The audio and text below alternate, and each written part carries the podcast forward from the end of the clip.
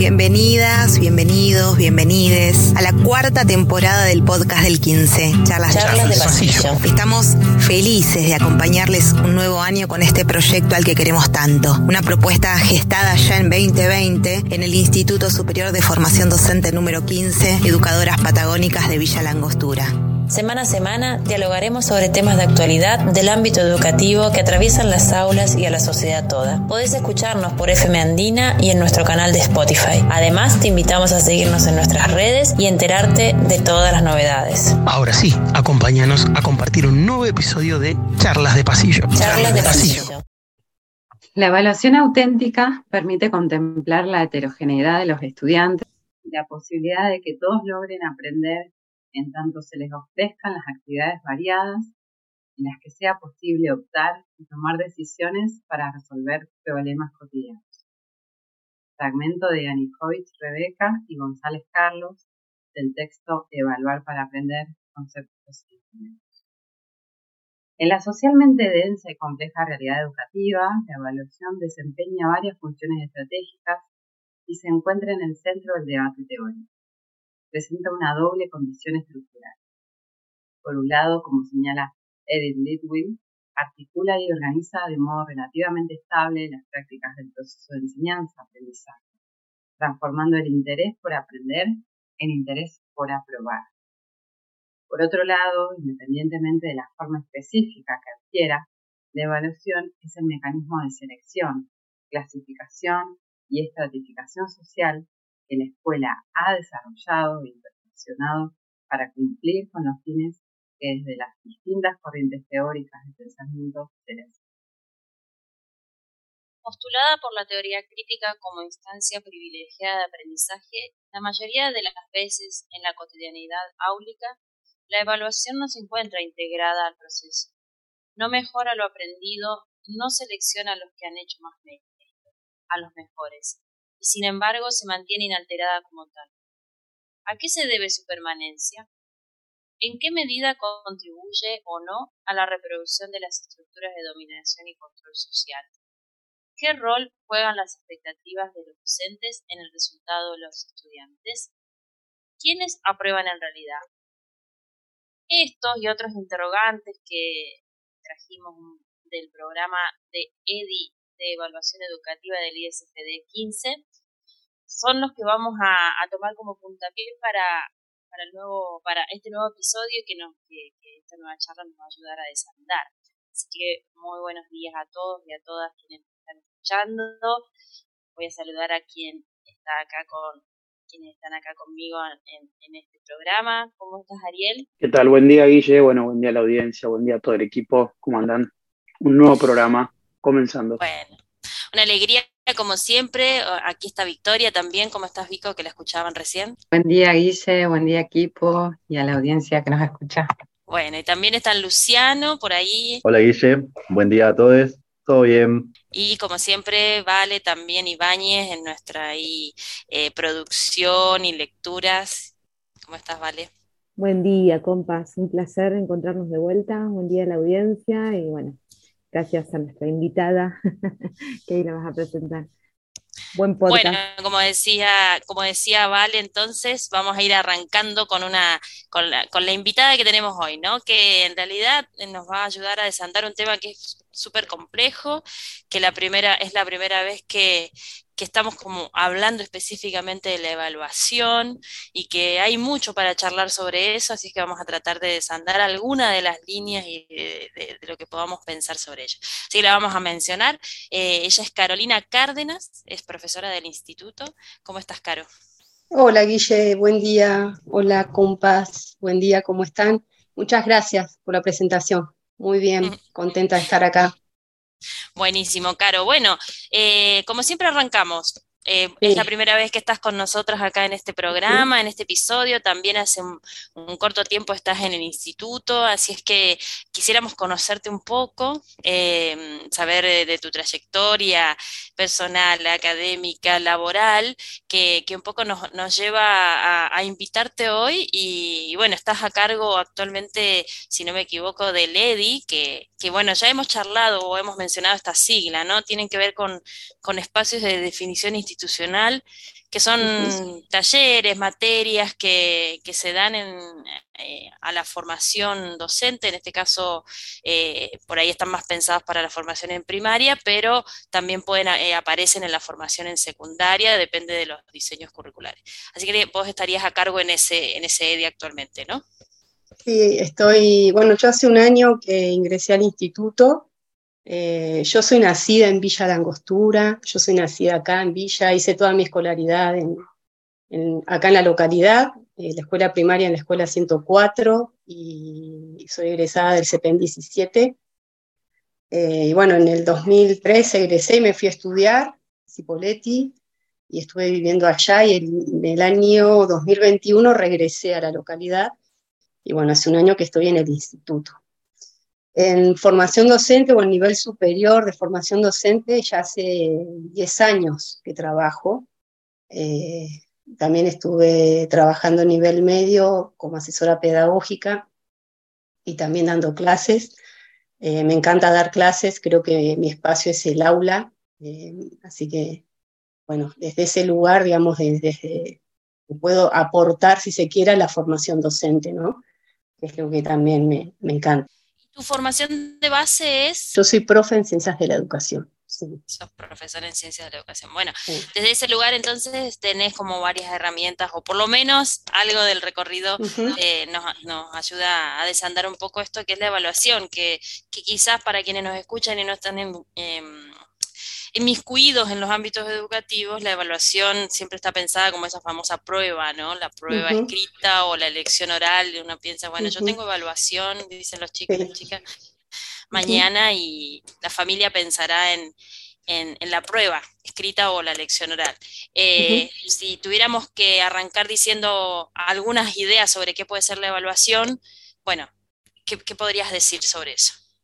Eh, sí, fundamentalmente a mí me parece que antes de pensar en, la evaluación o en la concepción de evaluación que, poseemos como estudiantes en relación a nuestra biografía escolar o a, nuestro recorrido escolar, y también la concepción de evaluación que pueden poseer las familias ¿no? con respecto a, esas instancias evaluativas, es importante preguntarnos primero, me parece, como docentes, eh, ¿para qué evaluamos ¿no? en, nuestra, en nuestra práctica educativa? Eh, bueno, puede haber muchas respuestas, pero creo que la respuesta más generalizada, si se quiere, que podemos obtener, es esta que evaluamos porque tenemos que calificar. ¿no? Evaluamos eh, porque el sistema nos impone eh, o, nuestra, tarea, digamos, está regulada con, con esta responsabilidad, si se quiere, de acreditar, acreditar saberes a través de una calificación. Y el problema es que obviamente tenemos que evaluar los docentes y las docentes para calificar, pero el problema es que evaluamos solamente para poner una nota. ¿no? Entonces, la, concepción de, evaluación como proceso en, ese, en, esa acción solamente de calificar se pierde, pierde sentido entender a la evaluación como un proceso. Y es parte, la práctica de la evaluación es parte inherente de la enseñanza. Es decir, yo como docente si evalúo solamente para calificar, me estoy perdiendo la posibilidad de evaluar para mejorar mi práctica de enseñanza. ¿sí? Porque los docentes y las docentes, ¿para qué enseñamos? ¿Por qué estamos en las escuelas enseñando? Para, eh, para que nuestros estudiantes y nuestras estudiantes aprendan determinado conocimiento que consideramos que es digno que lo conozcan. ¿verdad? Entonces, si yo solamente evalúo para poner una nota, me estoy perdiendo la posibilidad de mejorar mi tarea de la enseñanza y con el objetivo claro de que mis estudiantes aprendan. ¿no? Entonces, eh, me parece que ese es uno de los problemas principales a la hora de pensar la evaluación en educación. ¿sí? Escuchándote, me, como para empezar a, desandar algunas cosas, la evaluación implica eh, esto, ¿no? Eh, si ponemos el foco en que queremos evaluar estudiantes, pensamos en la nota y en los aprendizajes, hasta dónde llegaron, ¿no? Pero en realidad en, las nuevas miradas o en lo que se empieza a pensar sobre evaluación y poder complejizarla, está esta pata, esta otra pata, ¿no? De poder evaluar nuestra, nuestra práctica como docentes, a partir de lo que evaluamos en nuestros estudiantes, ¿no? Esto de, bueno, a ver, si hay una prueba que la mayoría, la mayoría lo desaprueba, algo nos está diciendo, ¿no? Entonces es como tomar eso que, la mayoría desaprobó una prueba que yo pensé que la iban a, poder resolver, algo nos está diciendo de nuestra propia práctica. Y ahí entonces se complejiza un poco la evaluación, ¿no? Claro, esto que traes, Guille, es fundamental, es decir, eh, los docentes y las docentes evaluamos para diagnosticar, por ejemplo, en el estado o en el estadio del aprendizaje o desarrollo del conocimiento en el que están nuestros y nuestras estudiantes. Ahora, si yo solamente evalúo para calificar, para poner una nota, y, por lo general los estudiantes y las estudiantes, esto pasa mucho en nivel medio, se van con esa calificación sin saber cómo se compone o de dónde se desprende esa nota. ¿sí? Y tal vez la mayoría de las prácticas evaluativas suceden al final de un proceso, ¿no? al final de un bimestre, al final de un trimestre, de un cuatrimestre o de un año. ¿no? Eh, y por lo general, eh, la nota que va al trimestre o, que está en el cuatrimestre tiene que ver con esa nota de la evaluación escrita, ¿sí? O de dos evaluaciones, una evaluación escrita y una oral, ¿no? Eh, entonces los estudiantes, las estudiantes más o menos saben si están aprobados o no están aprobados, pero no saben en realidad eh, de dónde se desprende esa nota o cómo se compone. ¿Por qué? Porque no están conociendo qué es lo que como docentes nosotros y nosotras estamos mirando de su proceso, porque nunca les se lo comunicamos, ¿no? Entonces, eh, pensar a la evaluación como un proceso y pensar a la evaluación, si se quiere, eh, que ahora se habla mucho, ¿no? De un estilo de evaluación formativa y que apareció mucho en la pandemia, pero no, es un concepto que aparece en la pandemia, pero eh, sí como que se empezó, digamos, a, a, incorporar mucho en la práctica educativa, en las prácticas escolares, perdón, esto de, poder pensar de que, de que, bueno, en realidad la evaluación está destinada a poder posibilitar los aprendizajes de mis estudiantes. ¿Cómo? Eh, pensando la práctica de la enseñanza. ¿sí? Entonces la evaluación me, me brinda determinada información que me permite intervenir en el proceso de enseñanza y decir, bueno, este contenido yo lo enseñé, o este conocimiento. Pero en la evaluación, tal como vos traías ese ejemplo, Guille, lo que me di cuenta es que la mayoría no pudo responder determinada consigna como yo esperaba que lo hagan. Entonces, eso me está brindando una información valiosísima para yo poder intervenir y volver sobre la práctica de la enseñanza. A ver, cómo explico, cómo trabajo, cómo intervengo, tal vez en un grupo de estudiantes que no está pudiendo resolver determinada situación que yo les estoy planteando. Eh, y eso también hace a trabajar con la diversidad de aprendizajes, ¿no? Comprender de que eh, no todos los estudiantes aprenden de la misma forma, ni de la misma manera, ni con las mismas herramientas. Entonces, eh, es fundamental pensar la evaluación eh, en relación con la enseñanza y a su vez en relación con el aprendizaje. ¿no? Son como tres cuestiones fundamentales de nuestra práctica docente o de nuestra tarea. La verdad, Caro, es muy interesante lo que vas contando y verdaderamente en, la escuela más tradicional por ahí no se tenía tanto en cuenta y no se tenían las mismas miradas sobre la evaluación que por ahí hoy se están viendo. Una pregunta que me surge y me parece que, está bueno es dentro de ese cambio de mirada justamente de la evaluación, en la introducción mismo hablábamos de, enfoques críticos, por ahí a día de hoy estaría bueno, pensando siempre que nos escucha gente que, por ahí no es necesariamente del palo de la educación, qué, instrumentos, qué cuestiones ah, te permiten visibilizar, vos, hablabas de, comunicar, de que en definitiva la, evaluación es un instrumento comunicativo, nos dice en qué estadio están nuestros alumnos, alumnas y en qué, qué, podemos hacer nosotros a partir de esa información recibida.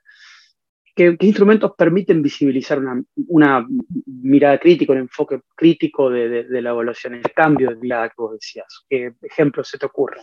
Sí, me parece que, eh, Ari, el, cambio de mirada tiene que ver con, primero, eh, con esta idea o con este principio de democratizar la, evaluación. Eh, cuando hablamos de democratizar la evaluación es hacer parte a nuestros estudiantes, a nuestras estudiantes de esas, esos instrumentos de evaluación o de la evaluación misma. ¿Y esto con qué tiene que ver? Con que yo debo saber primero, como docente, qué es lo que voy a mirar de, las producciones de mis estudiantes, qué es lo que voy a evaluar y comunicarlo eh, a mis estudiantes. ¿no? Ellos y ellas deben saber, digamos, eh, que como docente, qué voy a estar yo evaluando, qué voy a estar mirando. Eh, por ejemplo, uno de los criterios muchas veces aparece esto del trabajo en clase o la participación en clase, ¿no? Como docentes evaluamos la participación en clase. Bueno, aclarar o esclarecer un poquito qué quiere decir esa participación en clase. Eh, ¿Qué implica el trabajo en el aula, por ejemplo? ¿Implica que eh, un estudiante esté o un estudiante esté solo, en silencio, trabajando en su carpeta y eso es trabajo en clase?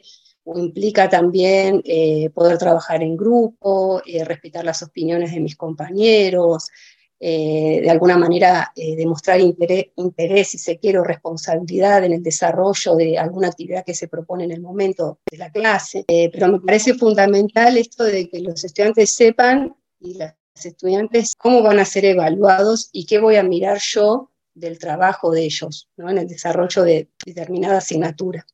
Eso me parece que es fundamental, porque como decía antes, por lo general los estudiantes y las estudiantes no conocen qué es lo que estoy mirando o qué estoy evaluando de su proceso. Entonces, tal vez saben que aprobaron o desaprobaron, pero no se van con sugerencias a su casa para no volver, por ejemplo, a repetir un 2 o repetir un 3 o un desaprobado, eh, o cómo mejorar su desempeño dentro de determinada asignatura, por ejemplo. Entonces me parece fundamental eso, transparentar, comunicar los criterios de evaluación, ¿sí? Y cómo los construyo los criterios en función de los objetivos de aprendizaje, es decir, qué quiero que aprendan mis estudiantes, entonces los construyo en función de eso y en función de lo que enseño, ¿no? Eh, yo no puedo evaluar algo que no enseñé. Ahí es como que no hay una coherencia entre la evaluación y la enseñanza. Se da mucho, se da mucho. En, enfoques tradicionales se da mucho esto que vos decís, claro, de, enseñar de una forma y, evaluar de otra y esperar que así todos los, productos de, esa evaluación sean como muy eh, ajustados a lo que uno pretendía y a la idea que teníamos previa. Eso es algo que eh, creo que me dirás vos cómo lo ves, pero eh, creo que hay que seguirlo trabajando, ¿no? Claro, tiene que ver eh, la disociación, si se quiere, de la, evaluación con la enseñanza, es que puedo evaluar de una forma en la que no trabajé durante las clases o los encuentros con mis estudiantes, no ejercitaron, no tuvieron el tiempo de ejercitar, si se quiere, practicar conmigo, con mi guía, con mi intervención, con mi andamiaje, con el acompañamiento, pero sin embargo en la evaluación les pido que resuelvan algo o realicen algo que no hicimos en clase. Esa es una forma de disociación, ¿no? De que la evaluación está disociada de la enseñanza. Y también lo que ocurre muchas veces es que evalúo contenidos que no enseñé. ¿no? Tal vez no terminé una unidad, sin embargo lo evalúo. Bueno, obviamente ese estudiante eh, tal vez pueda resolver la evaluación, eh, pero, o tal vez no, porque no solamente pasaba por, por estudiar resolver ese contenido, por ejemplo. Entonces, la democratización de la evaluación tiene que ver con esto, con con que no haya una disociación entre lo que enseño, cómo lo enseño y lo que evalúo y cómo lo evalúo, ¿no? Pensaba mientras te escuchaba varias cosas, varias cosas, varias A Ver, Guille. Una, una, una que, que, me está pesando tiene que ver un poco con, valga la redundancia, cómo pesa un poco la, la formación y lo que traemos eh, de nuestra escolaridad, ¿no? En la evaluación. Y justamente en eso, ¿no? Porque por ahí nosotros decimos, bueno, eh, yo voy a evaluar también para, las familias que por ahí nos pueden escuchar, ¿no? Eh, yo voy a evaluar la participación en clase, el desarrollo y todo, pero al fin de cuentas termino tomando evaluaciones escritas o lecciones orales. Y también cómo pesa eso en la familia, ¿no? Porque pensaba, nosotros somos mucho de nivel medio, por ahí pues somos profesores, pero también en primaria entiendo qué pasa, que, que a partir de cuarto, quinto grado empiezan a aparecer esas pruebitas esas lecciones, y la familia como que espera eso, ¿no? los papás, los hermanos, los abuelos, todos, bueno, cuando te toman la prueba, eh, eh, como que hay una idea de que sí o sí para poder evaluar eh, tenemos que tener eso, ese tipo de examen. Entonces pesa nuestra, nuestra formación, nuestra, nuestra escolaridad, vamos a decir, nuestro, son muchos años. Claro. Sí, muchos años estando en, la escuela, si se quiere, con un formato que, bueno, que no se cambia de un día para el otro, ¿no? y somos, digamos, hemos, hemos cursado, la mayoría de nosotros y nosotras hemos cursado en, ese, en ese formato, si se quiere, más tradicional de la escuela. Em, hay como varias cuestiones ahí, el tema de, que muchas veces aparece la concepción de la evaluación y que tiene que ver con, esta, eh, con este tipo de educación, si se quiere, más tradicional, ¿no? de que cuanto más evaluación hay, como que eh, la calidad de la educación es mejor, ¿no? Entonces, si me saqué todo 10 en, no sé, cinco evaluaciones que tal vez tuve durante el primer cuatrimestre, es como que la enseñanza eh, o la educación es de calidad en esa institución, ¿no? Eh, o en esa escuela, o bueno, como para no, especificar tanto. Eh, y ahí me parece que hay una, está operando una concepción de la evaluación de que, de, que evaluar todo el tiempo es calidad. Eh, brinda calidad educativa, cuando en realidad, bueno, los docentes y las docentes tenemos que evaluar para esto que hablábamos hace un ratito, ¿no? Poder eh, obtener información acerca del proceso de aprendizaje de nuestros estudiantes, también de la enseñanza, pero no podemos estar evaluando todo el tiempo, ¿no? Todo el tiempo evaluar solamente al final, porque solamente el acto de evaluación entonces se transforma en colocar una nota, en calificar, cuando en realidad no, estamos dando tiempo, si se quiere, a ese proceso de intervención para mejorar el aprendizaje de nuestros estudiantes, porque fundamentalmente es eso, ¿no? Entonces, eh, cada instancia evaluativa eh, habría que pensarla si esos instrumentos permiten que nuestros estudiantes demuestren lo que saben o lo que han estudiado. Entonces, si yo evalúo constantemente, eh, no sé si ese instrumento puede ser tan útil, si se quiere, eh, o tan óptimo para que mis estudiantes se preparen para esa instancia, verdaderamente tengan un, un trabajo, si se quiere, consciente de su mismo proceso de aprendizaje. Entonces la evaluación formativa lo que aporta es esto, una conciencia a los estudiantes y a las estudiantes de pensar, bueno, ¿en qué estadio estoy yo? Mi, profe eh, me, comentó o nos comentó eh, y nos informó de cómo va a evaluar. Bueno, yo en función de eso, ¿en qué estadio estoy? Entonces, eh, pensar a la evaluación como un proceso también le permite a los y a, y a las estudiantes ser más conscientes de su mismo desarrollo del conocimiento, de su mismo estadio del conocimiento qué me falta, qué no me falta. Eh, volvemos a lo mismo, ¿no? Esto de que las familias, por ejemplo, en el nivel primario, también en el nivel medio, ¿por qué no? se enteren o sepan eh, por qué mi, hijo tiene eh, o su hijo tiene un 7, por ejemplo, en ciencias naturales. ¿no? bueno, tiene un 7 porque tal vez estas cuestiones que hacen al contenido no pudo resolverlas pero sí es un, estudiante que participa en clase, que es respetuoso de, las opiniones de los compañeros y las compañeras, que se involucra, que trata de comprender. Entonces, me parece que eh, la comunicación o la transparencia de, la evaluación, si se quiere, con las familias y los estudiantes, posiciona ya a la tarea de la enseñanza de otra, de otra forma y posiciona, nos posiciona como docentes también de otra manera porque tenemos claridad en lo que estamos haciendo. ¿no? Claro, posiciona también a, sí, posiciona también, que es otra cosa que estaba pensando, al estudiantado en otro lugar, ¿no? Como responsable un poco de su propia, de su propio recorrido, ¿no? Porque si se puede preguntar a ver qué tengo que hacer para poder llegar a eso, eh, me parece que está, está bueno porque y, también nos, nos invita a docentes a corrernos de la idea de la evaluación como examen, ¿no? La evaluación es un proceso, podemos estar pensando en esa evaluación durante todo un ciclo, pero tenemos instrumentos que el examen sería un instrumento. Ahí Vale, Ibáñez está con, la manito que quiere, quiere aportar algo. ¿Cómo está Vale?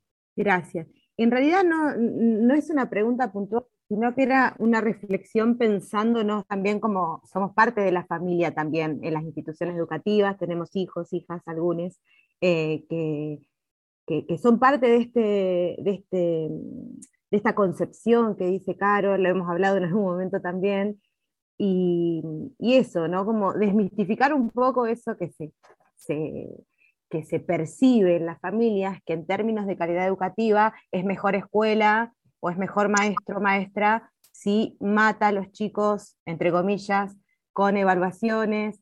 Voy cambiando a mi hijo o a mi hija de escuela en términos de que acá no les toman evaluación, la evaluación que conseguíamos como tradicional, también eso traducido en el fracaso de las infancias, que después tienen que ir migrando de escuelas precisamente como consecuencia de eso. Pasa en las instituciones que son privadas, que tal vez eh, no son las convencionales, pero un poco me hacía eco y, por ahí Caro nos puede ayudar. Creo que también sigue, eh, sigue como permaneciendo esa cuestión de mucho silencio detrás de nuestra práctica, que hay falta de comunicación, en esta falta de democratización también de la comunicación, no podemos a veces los docentes, a veces por temor, a veces por falta de tiempo, a veces por falta de, esto, de, crear el canal de vínculo de comunicación necesario para que las familias vayan haciendo este mismo recorrido de aprendizaje junto a nosotros. Entonces, eh, claro, ¿cómo inventa la nota si no le toma evaluación convencional? ¿Por qué mi hijo, mi hija pasa de grado si eh, eh, nunca los evalúan? No, como eso. Leo un boletín que no se me traduce en términos más coloquiales o más eh, comprensibles para mí que no soy docente, no una mamá cualquiera que no es docente. ¿Y, qué son estos criterios? Digamos que me parece que aún sigue faltando, lo digo como mamá también, ¿no? Me salgo del rol de docente, esa claridad en la comunicación, eh, y esa, eh, esa confianza en transmitir y traducir que los fundamentos que nosotros nos planteamos de concebir esta evaluación como proceso y demás, se traduce en las prácticas cotidianas, que la evaluación es permanente, etcétera, etcétera. Digamos, me parece que todavía tenemos ahí como una brecha que, que no sé, ayudarme a pensar, Caro, por qué todavía sigue persistiendo esa, esa, práctica de la no comunicación en términos de por qué acreditar aprendizaje en nuestros estudiantes si la evaluación convencional con el formato que lo conocíamos antes no está, ¿no? Sí, em, como, como, muchas cuestiones en lo que traes, ¿vale? Eh, me parece que esto de, de como docentes eh, de alguna manera es como está, faltando eh, esa comunicación con las familias eh, o con los mismos estudiantes y las mismas estudiantes dentro del aula, ¿no? Este, esto del temor a, eh, a comunicar, por ejemplo, o presentar las consignas de una evaluación, no sé, 15 días antes. Y no porque se van a copiar, no porque se van a copiar entre ellos o se van a compartir las consignas. Ese temor a que el estudiante de alguna manera pueda prepararse para una instancia evaluativa. ¿Qué es lo que corresponde de alguna manera? Es eh, esto que tiene que ver con democratizar la evaluación. Eh, eh, es lo justo, si se quiere, de que un estudiante pueda prepararse para una instancia evaluativa y pueda demostrar lo que sabe y lo que ha estudiado y el recorrido que ha realizado. me parece que, que, opera mucho ese temor a, eh, bueno, a, no brindarle las herramientas al estudiante o a los estudiantes para que se preparen para una instancia evaluativa. Primero eso.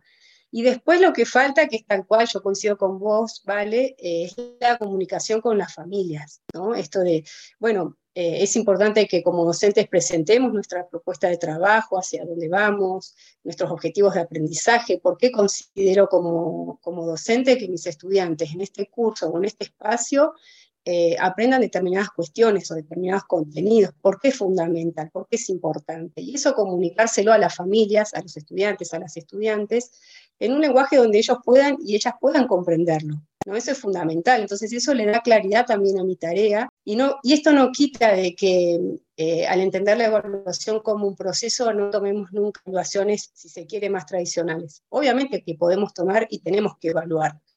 Eh, pero el tema es que la instancia evaluativa, sea tradicional o no, si se quiere, por ejemplo, un parcial o una evaluación escrita o una lección oral, se transforme en una instancia más dentro del proceso mismo de aprendizaje, ¿no?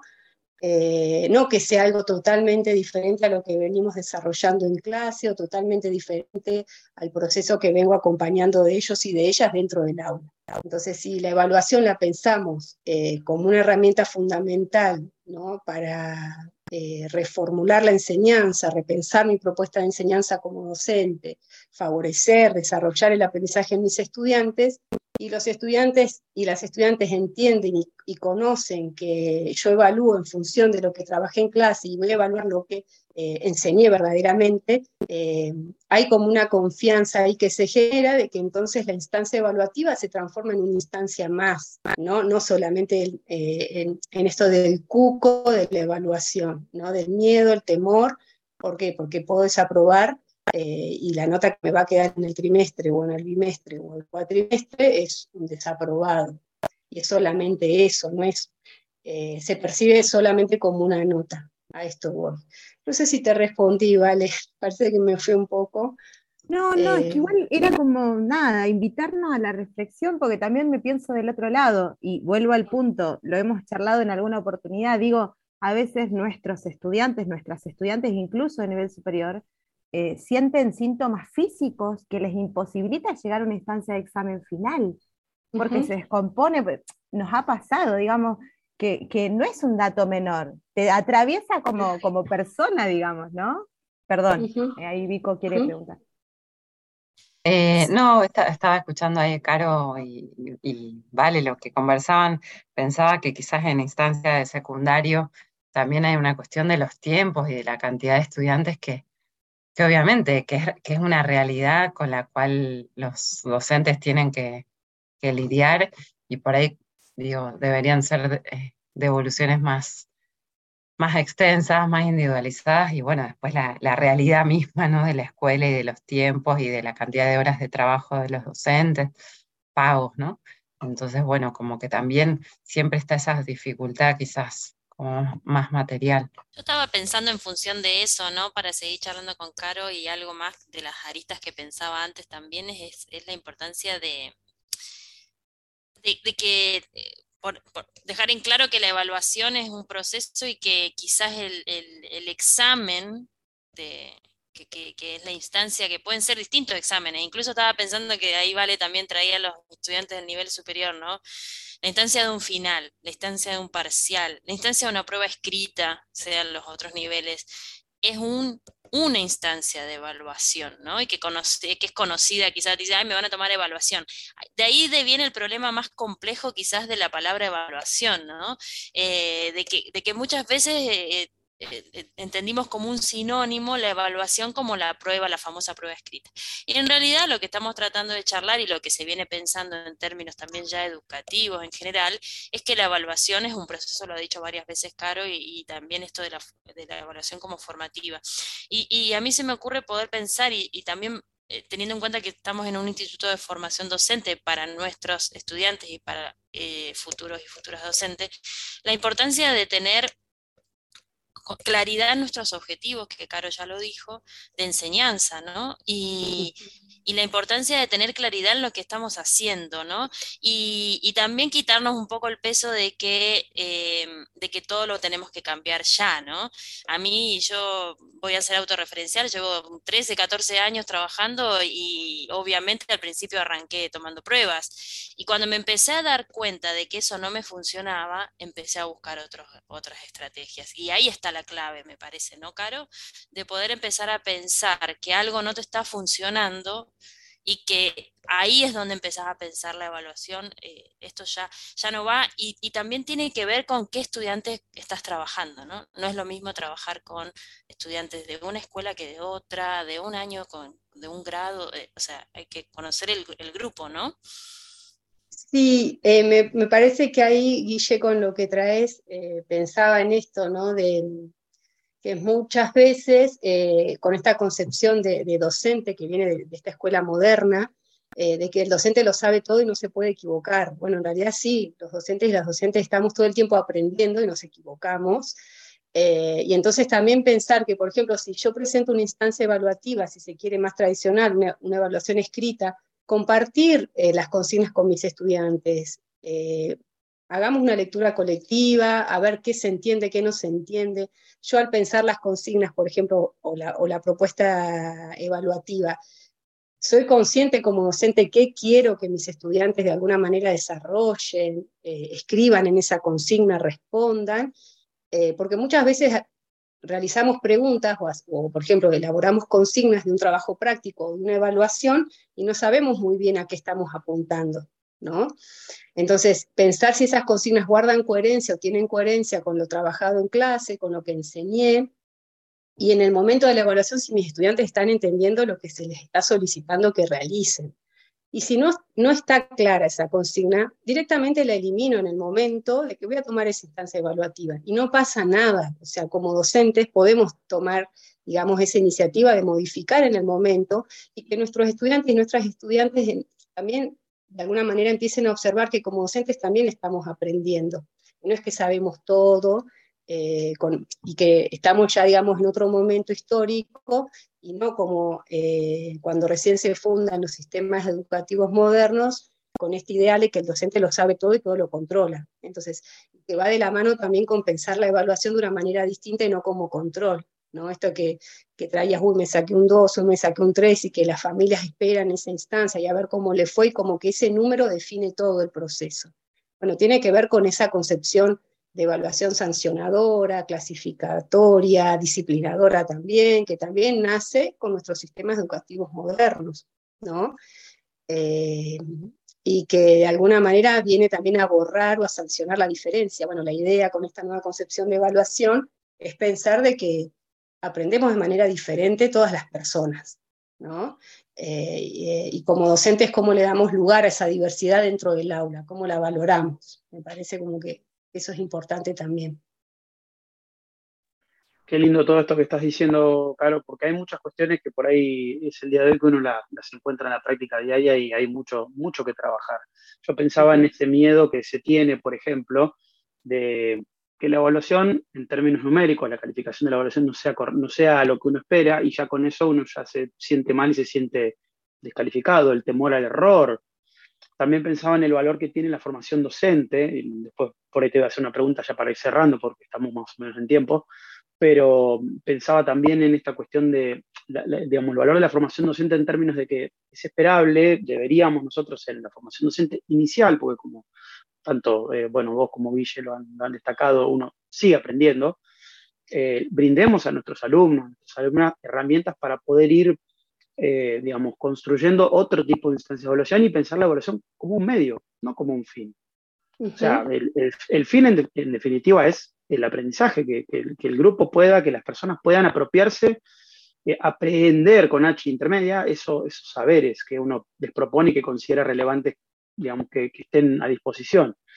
Y lo que pensaba también es, eh, es en una cuestión importante respecto a, lo modelizador que es eh, el, trabajo docente específicamente en el nivel superior y por ahí no sé si llamarle buenas prácticas, pero sí por algún comentario que vos quieras hacer. De mi parte ya cierro, creo que estamos en los tiempos, eh, es tirano el tiempo, diría Guille, en los podcasts. Y, no, qué mensaje si querés decir algo de forma general para todo el estudiantado que, por ahí está, está dentro de todos los institutos, pero específicamente del 15, que es este, nuestro ámbito más directo. Claro, me parece fundamental, eh, Ari, con lo que traes, eh, bueno, de pensar la evaluación en, formación docente, eh, con la idea de, irrumpir un poco con esta nueva concepción de la evaluación que trabajamos hace un ratito, ¿no? pensar la evaluación de otra manera y como una herramienta fundamental para nuestra tarea, que es la enseñanza, ¿no? tenemos que enseñar lo que queremos es que nuestros estudiantes y nuestras estudiantes aprendan y para que aprendan, bueno, la, herramienta fundamental es la evaluación, ¿no? Como para ir de alguna manera pudiendo hacer esas intervenciones que nuestros estudiantes y nuestras estudiantes demandan en momentos determinados. Entonces me parece que, pensar la evaluación o una concepción democrática, si se quiere, de evaluación en la formación docente inicial es fundamental para que en las escuelas empiece a suceder eh, esto, ¿no? Esto de, de, corrernos un poco de esta concepción de la evaluación como sancionadora, clasificatoria y que solamente se, resume o se sintetiza en una nota, una calificación. Eh, entonces, eh, me parece fundamental esta nueva mirada en la formación docente inicial. Sí. Bueno, como decía bastante ahí Ariel, que los tiempos son tiranos, bueno, el podcast se nos fue de las manos otra vez, como siempre.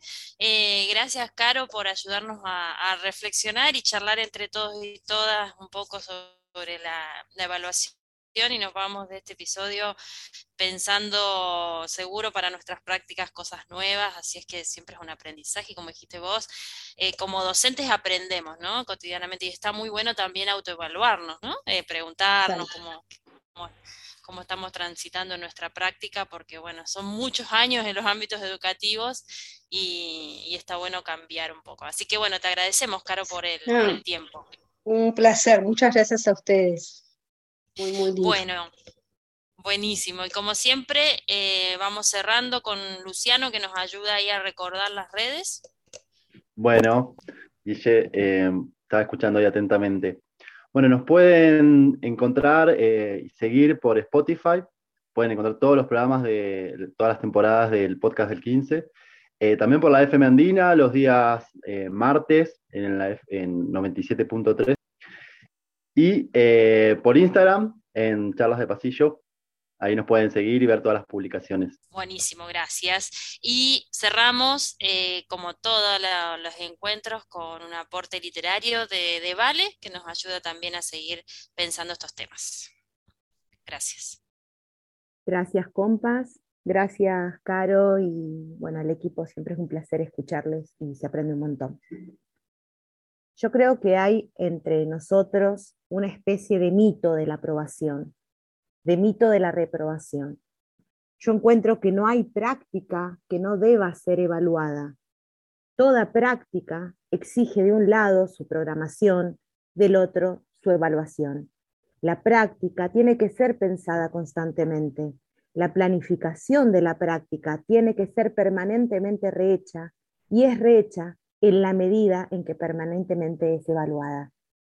Yo creo que a partir de la aceptación que no hay práctica sin ser evaluada, hay que discutir incluso democráticamente con los educandos caminos de aprobación y reprobación, métodos de evaluar cada día más democráticos.